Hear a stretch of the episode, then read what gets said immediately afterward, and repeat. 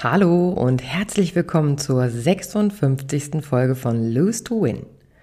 Der Podcast, in dem du hören wirst, wozu Verlieren gut ist und warum du dabei immer gewinnst. Heute wirst du erfahren, wie ein kraftraubender Streit durch ein einfaches Zauberwort in einen Gewinn umgewandelt werden kann. Schön, dass du wieder dabei bist bei Lose to Win, denn du kannst es auch. Verlieren, um zu gewinnen. Viel Freude beim Reinhören und bleiben. Der Streit und das Zauberwort. Wenn Worte die Luft brennen lassen, wenn sie durch den Raum fliegen wie harte Geschütze und dich dort treffen, wo es am meisten schmerzt. Du dich ohnmächtig vor lauter Unfassbarkeit fühlst, ob der Worte, die dir um die Ohren fliegen, kämpfst du, auch mit Worten. In jeder kleinsten Ecke suchst du nach den richtigen, um dich zu erklären, dich zu beschreiben, dein Gefühl zu beschreiben, dich zu verteidigen, um nicht den Wortschlag einstecken zu müssen. Wut lodert in dir, deine Muskeln spannen sich an wie eine Sehne eines Bogens, und bedacht wirfst du die nächste Satzsalve mitten in das Gesicht des anderen, nur um das deine nicht zu verlieren. So steht ihr da, mit glühenden Schwertern. Ihr seht euch nicht mehr, in all dem Nebel der Wut. Ihr könnt euch nicht mehr sehen, denn die Oberhand hat lange nicht mehr die Liebe und Wertschätzung, sondern das verletzte Ego. Angestaute Momente, Situationen aus der Vergangenheit, hilflose Ratlosigkeit schleicht sich von hinten an, um genau in diesem Moment der Konfrontation diesen Machtkampf gewinnen zu können. Da ist er nun, der Streit. Der Streit der Eitelkeiten, der verlorenen Chancen, es zeitnah zu besprechen, der es könnte sein und es ist bestimmt so Gedanken.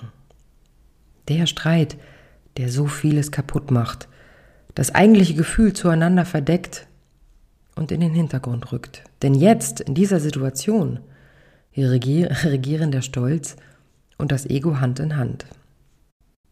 Weder eine Einigung noch eine Brücke, um den Knoten der Vorwürfe zu lösen, ist in Sicht, bis einer die Situation verlässt und beide zurückbleiben mit einer großen Wut im Bauch und Leere im Kopf, jedoch mit schmerzenden Herzen. Denk mal zurück an deinen letzten Streit mit einer Person, die dir wahnsinnig wichtig war oder auch immer noch ist. Konntest du in dem Moment, in dem alles um dich herum brannte, einen klaren Gedanken fassen? Manch einer entschwindet der Situation. Manch einer steigert sich maßlos hinein und sagt Dinge, die er später bereut und wieder ein anderer verstummt und trägt den Schmerz ohne ein Wort. Wie reagierst du in solch einer explosiven Situation? Bist du jemand, der geht oder kämpft oder erstarrt? Fakt ist, Streit ist niemals schön.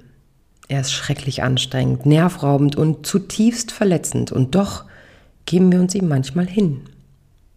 Zum Beispiel, wenn wir uns ungerecht behandelt fühlen, uns im Recht wähnen oder uns nicht gesehen fühlen. Doch ich komme nicht umhin, mich zu fragen, wohin mit all den Scherben, den so ein Streit zutage bringt? Scherben aus Worten, die noch tagelang, monatelang, manchmal jahrelang durch den Raum fliegen, immer, wenn wir auf den anderen treffen. Immer wieder schneiden wir uns an ihnen und wünschten, sie wären einfach weg, könnten uns nicht weiter verletzen, aber das tun sie nicht. Wenn keiner von beiden sich die Mühe macht, sie aufzukehren, einzusammeln und sie zu vernichten.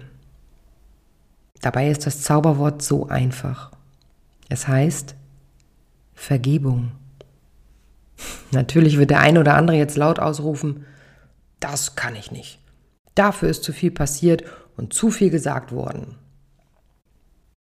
Wohlan, Vergebung ist nicht nur für deine Beziehung gut, sondern am allermeisten für dich selbst, für dein Seelenheil. Vielleicht fragst du dich, wozu es für dich gut ist zu vergeben, zu verzeihen. Nun, wie eingangs beschrieben, Streit ist eines. ein Energie- und Krafträuber. Natürlich werden die negativen Gefühle und Gedanke wenig, Gedanken weniger mit der Zeit. Natürlich wird die Wichtigkeit des Streitpartners abnehmen oder vielleicht eines Tages gar nicht mehr von Bedeutung sein.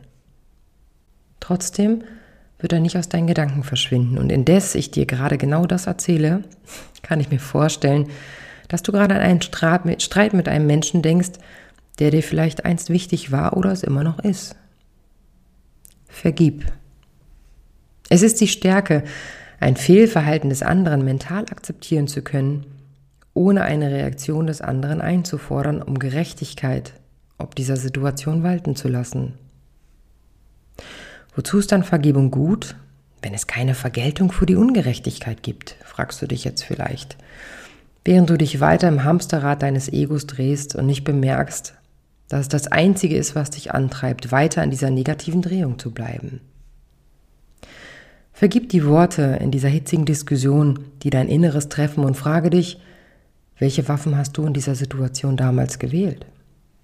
Waren es vielleicht auch giftige Worte? Oder war es eisiges Schweigen? Oder war es die kalte Schulter beim Gehen?